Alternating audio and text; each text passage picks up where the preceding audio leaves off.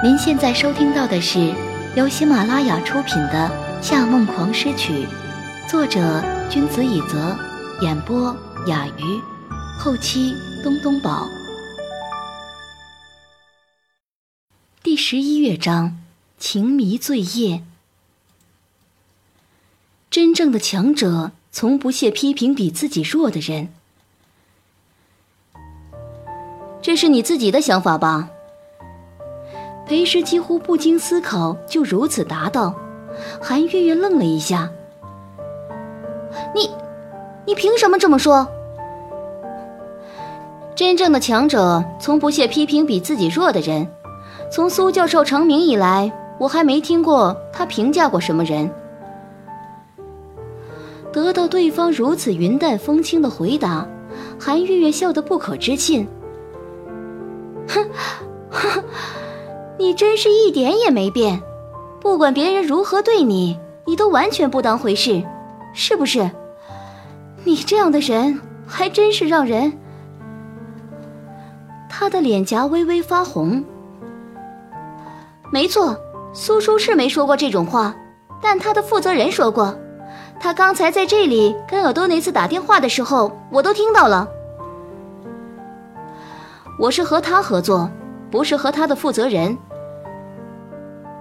你，你难道不好奇他为什么要跟尔多内斯说这些话吗？不好奇，如果不是苏叔本人，那与我毫无关系。韩月月忽然笑出声来，哼，我说诗诗啊，你可真是太天真了，你以为与苏叔同台的机会真这么容易得到？似乎不是太难，你不也在这儿吗？韩月月咬住嘴唇，似乎受到了很大的耻辱，眼中有泪光闪烁。你，你现在尽管瞧不起人好了，待会儿你就知道，你和我一样，不过是被人利用的棋子罢了。你是不是电视剧看太多了，说话也变得这么戏剧化？裴师轻轻摇了摇头，看了一眼刚刚进门的又一个小提琴手，韩月月也不方便再说话，只是坐在原处，待又几个候选人陆续进入房间，看着越来越多的候选人，裴师的心中浮起了疑云。周小姐当时告诉他，苏叔很喜欢他的音乐，既然如此，他们为什么又要叫这么多人来面试呢？过了大约半个小时，苏叔和周小姐也到了。苏叔穿着白色毛衣，身高有一米八几，仪容无可挑剔，看上去清秀又挺拔。那双价值过亿的手更是又长又好看，难怪总被人们称作最漂亮的钢琴家。他看上去总是那么不食人间烟火。粉丝们还时常调侃他是神仙哥哥。据说他十来岁时曾经被星探看中，但他的父母严厉拒绝了让儿子当童星的提议。事实证明，他们的选择也是对的。现在他的身价远远高过任何一个大牌明星。可是苏叔刚一推门进来，眼中就露出了古怪的神色。他看了一眼周小姐，周小姐还是笑得人畜无害。这些都是小提琴手候选人，你和他们聊聊吧。你出来一下。他正想把周小姐叫出去谈话，周小姐却断然跨步进房间，朝大家打招呼：“让各位久等了，你们和苏教授好好聊一下，我给你们倒点水。”苏叔没办法拦住周小姐，只能有些生硬的坐下来，气氛瞬间变得有些尴尬。但周小姐却像不曾受到一点感染，笑眯眯的和大家嘘寒问暖，不时看看手表。又过了几分钟，一阵急促的敲门声响起，周小姐眼中掠过一丝喜悦，一路小跑过去打开门。门口站着的人是奥多内斯和他的助理，他抱着猫，他的助理背着小提琴。他的目光在房间里扫了一圈，最终停在苏叔身上。巴黎音乐会，我去就是。如果他说的话只是让大家一头雾水，那么周小姐接下来说的话则让所有人都呆若木鸡。与苏教授同台表演的小提琴家已经选定，谢谢大家今天来参加面试。周小姐赶紧引领欧多内斯进入里面的房间。大家虽然觉得有种被耍的感觉，但鉴于来者是欧多内斯，也都只能不情不愿地离开。裴师却完全懵了，看见苏叔皱着眉走到琴房，就忍不住跟了过去。苏教授，请等等。怎么了？苏叔转过头来看着他，裴师不解地说道：“我不明白，既然都已经把我们叫到这里，那为什么我都那次一来就立刻做出了决定？其实夏季音乐会。”我没打算叫任何小提琴手同台表演，厄多内斯也是合作方硬塞给我的，让你白跑一趟，真不好意思。你们早已内定老多内斯，这件事我并不知情，都是他们在一手操办。裴师想起在音乐会上周小姐说过的话，有些不确定地说：“恕我直言，您是不是听过我的演奏会以后？”觉得表演不尽人意，我不明白你的意思。苏叔的眼中俨然透着些许困惑。嗯，您跟周小姐说喜欢我的曲子，但不确定我的现场演奏是否不错，所以才会来我的音乐会，好确定我是否能够与你合奏。苏叔看上去更困惑了。没有。我从来没有说过这种话，但转念一想，又愕然说道：“呃，等等，周小姐是这么跟你说的？”对。苏叔用手捂住头，长叹一声：“唉，我早就该猜到。”他思考了一会儿：“裴小姐，以后他如果再来找你，你不用再理他。”他只是在做生意而已。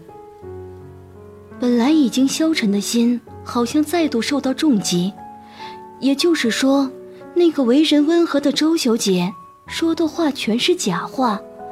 苏叔对自己的欣赏，想要与自己同台表演，全是假的。所以这回他的音乐会结束后，所有的收获不过是电视台上一条名为“新锐小提琴家”。机敏应对手机铃声的新闻。裴师太过明白这个圈子的规则：艺术不是歌手，哪怕再没有实力，只要包装得好，就能红起来。想要成为古典音乐大师，勤奋是必备条件。但是，决定性的因素却是天赋。一曲成名，听上去很残酷又不现实。可是，大部分音乐家都是一曲成名。直到这一刻，他才清楚地意识到，他早已与当年的自己不同。进入社会越深，就变得越发渺小，越发胆怯。如果就这么回去，他一定失去所有自信，一定会受不了的。他一定要把事情弄清楚。他迟疑地说。那苏教授，你觉得我的演奏如何呢？你的演奏技巧在同龄人中绝对是出类拔萃的，高难度的曲子也能轻易上手。你的强弱把握、节奏感、演奏速度都属于天才级别，可以说乐感是万里挑一的。隐约觉得他后面还有话，他并没有急着高兴。只是小心地问道：“但是呢？缺乏感情，就像一台设好程序的机器演奏出来的一样，完美但缺乏感情。脑袋像短路一样，让他的思绪变成一片空白。这样的话，不止一个人跟他说过了。瑞奇夫人、裴曲、夏承思、韩月月、森川光等人曾经说过的话，瞬间将他包围。他从来没有怀疑过自己会走音乐以外的路线，他从来不想过要抛弃音乐，但他也不曾想过音乐是否会抛弃他。但你不用担心，因为你还年轻。很多艺术家都是要经历了一些事以后，才能感性的诠释作品。就连奥多内斯那个怪人也是一样的。离开琴房时，裴师刚好看见奥多内斯站在隔壁的房间，正接过助理递来的小提琴。他尚未开始演奏，弓就在空中模拟的拉了两下，带着玩耍又享受的神情。像是个淘气却聪明的坏学生。这样轻松而游刃有余的姿态，反而让他觉得压力很大。然后他想起苏叔跟他说的故事。原来，阿多内斯最初的小提琴并不是跟严胜教学的，而是跟苏叔的母亲。您正在收听的是。由喜马拉雅独家发布的《夏梦王诗曲》。苏叔母亲有很多个学生，她和其中一个男生恋爱了。尽管艺术家里同性恋很多，但那时的人们思想比现在保守的多，男生也不敢公开他们的关系。可尔多内斯初中出柜，他们走得那么近，流言很快就传出来。最后弄得男生家里也知道了，男生的父母把他带到别的城市，并用最快的速度安排他结婚。尔多内斯知道这个消息后，哭得天崩地裂，打电话告诉他，如果他不和自己在一起，他就会死在他面前。男生于心不忍，只能和他用短信维持着精神恋爱的关系。两年后。男生的妻子不小心看到了他们的短信，一直郁郁寡欢，最终真的抱着孩子死在了他的面前。同年，男生一夜之间看破红尘，出家为僧了。而多尼斯则靠精湛又动人的演奏水平，成为了一代小提琴名家。屋内的奥多尼斯开始试拉曲子。他的神态是如此轻松自然，每一个音节却都像一个短暂的故事，撞击着人内心深处最柔软的部分。裴师在门外听了不到半分钟，就再也听不下去。这时，韩月月的声音在身后响起：“那个周小姐是个为利益最大化不择手段的商人，行内不少人都管她叫裂口杀。”这回她只是为了引奥多尼斯上钩，就糊弄了这么多人，你就可以看出，为更大的利益，她能做出什么事。哼，诗诗，你不过是被骗了，竟然还真觉得自己是天赋异禀的小提琴天才吗？真正的小提琴天才在里面。翻江倒海的晕眩感充溢着大脑。裴氏再无力回答他的话，飞奔到电梯里，看着大红电子数字在黑色屏幕上跳跃，他心里比谁都更清楚，令他如此痛苦的，并不是周小姐的欺骗，或是尔多尼斯的优秀，而是他牺牲了这么多，竟都无法弥补一个缺陷。他的音乐没有感情。他没有天赋，打败有多内斯，打败那个人，他连成为小提琴家的资格都没有。他牺牲了那么多，我完全没想到你会告诉我你喜欢我。其实，我也喜欢你，从很久以前开始，就只喜欢你。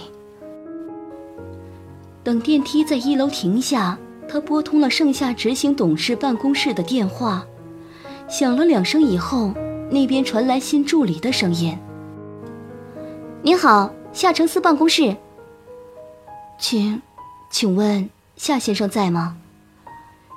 他现在正在开会，请问您是哪一位？我可以帮你转达留言。啊，稍等，他回来了。夏先生，您的电话。裴师尚未从错愕中回过神来，电话那一头已传来男人低沉动听的声音：“喂。”他忽然意识到自己已经很久没听见他的声音了。他们有多久没有说过话了？他闭上了眼，紧抿着唇，没有说一个字。过了一会儿，他又说道：“喂。”他还是没有回话，但听见了他的呼吸声。他一向忙碌，而且对恶作剧的人向来缺乏好奇心，一般情况下不会在这种电话上浪费时间。可是，这一回他却迟迟没有挂断。只是又问了一句：“喂，你是？”他最终还是挂断了电话，顿时觉得身体有千斤重，他颓然地靠在电梯门前。几分钟过后，电梯门再次打开，韩月月从里面走出来，刚好接听了一个电话。“没有啊，我没打电话给你，但我正想打呢。”因为我想你了嘛，你忙完了。他看了一眼身侧的裴师，若无其事地往前走去。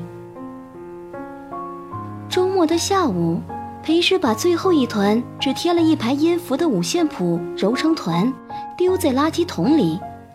下面一叠厚厚的空白五线谱，像是一块压在肩上的搬砖，哪怕只是摆在桌子上，都令他喘不过气。抬不起头。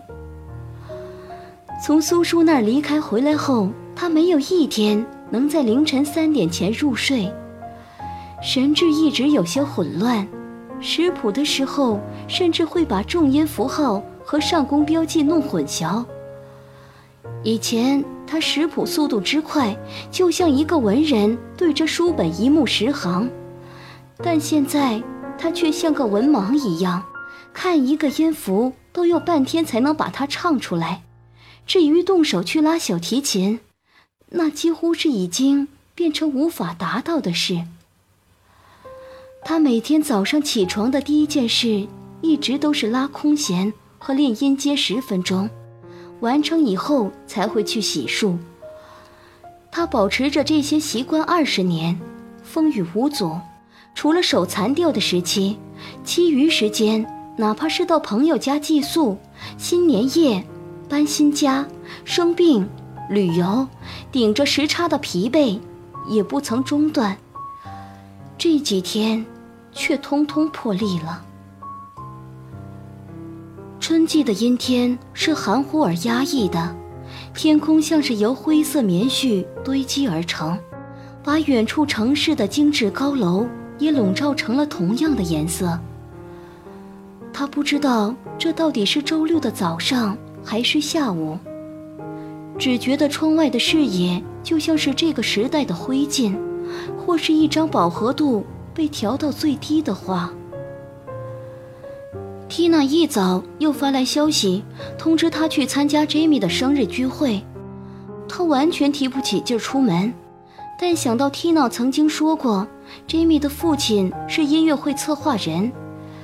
现在他失去了与苏叔合作的机会，又和夏承思闹掰了。如果不再另寻机会，恐怕又得向三川光求助。这是他最不愿意做的事。所以，既然有机会与音乐人士打交道，这个聚会还是参加比较好。晚上，他换了一套黑色短裙，准备好礼物，乘了一辆出租车。抵达缇娜发给他的地址。听众朋友，您刚刚收听到的是由喜马拉雅出品的《夏梦狂诗曲》，作者君子以泽，演播雅鱼，后期东东宝。更多精彩有声书尽在喜马拉雅。感谢您的收听。